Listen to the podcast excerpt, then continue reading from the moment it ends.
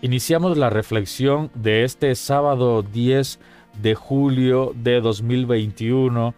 Estamos en la decimocuarta semana del tiempo ordinario y hoy celebramos la, memoria de San Cristóbal, mártir del siglo III.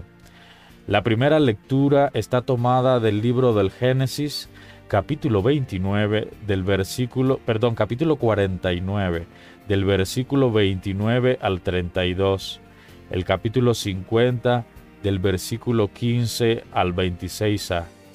Dios lo sacará de esta tierra.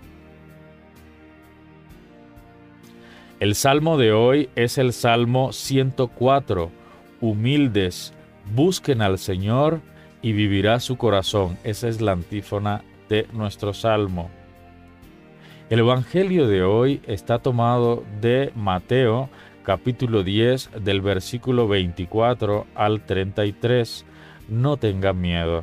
Y hago lectura de este Evangelio.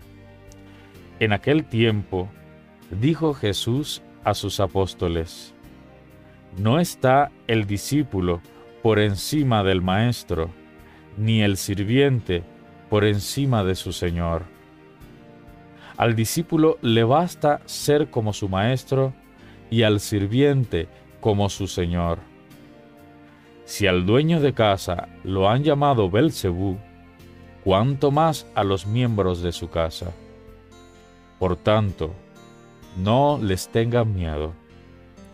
No hay nada encubierto que no se descubra, ni escondido que no se divulgue. Lo que les digo de noche, díganlo en pleno día.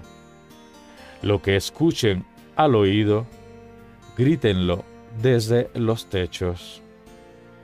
No teman a los que matan el cuerpo y no pueden matar el alma. Teman más bien al que puede arrojar cuerpo y alma en el infierno.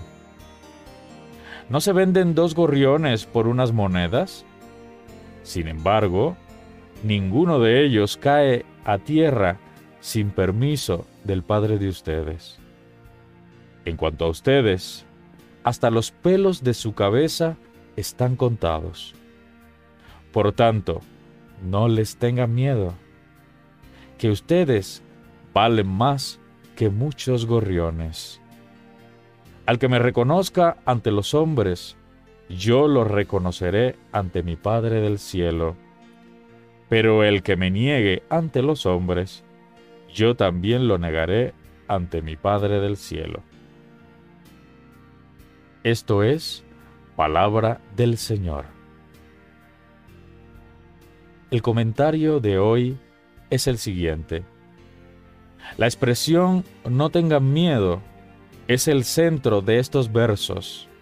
No tener miedo porque ante la persecución, el consuelo es saber que también el maestro, el dueño de la casa, pasó por este trago amargo de la persecución en el código del reino, que es código de felicidad, la última de las bienaventuranzas, pertenece a los perseguidos por causa de la justicia.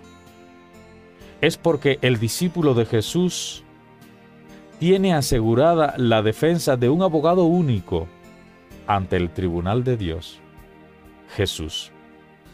Si los discípulos han defendido sus causas, las de Jesús, las del Evangelio en el mundo, estos mensajeros tienen asegurada la defensa ante el tribunal definitivo de la historia humana. Pero qué triste sería si los mensajeros del Evangelio, en vez de tener miedo a los poderes del mundo, van por el mundo sembrando miedo ante el pueblo sencillo, por sus amenazas de un Dios enojado, por miedo al castigo, algo que hemos sembrado demasiado en las catequesis al pueblo de Dios. Entonces, tendremos que examinarnos porque no estamos anunciando de verdad el Evangelio. Hasta aquí la reflexión del día de hoy.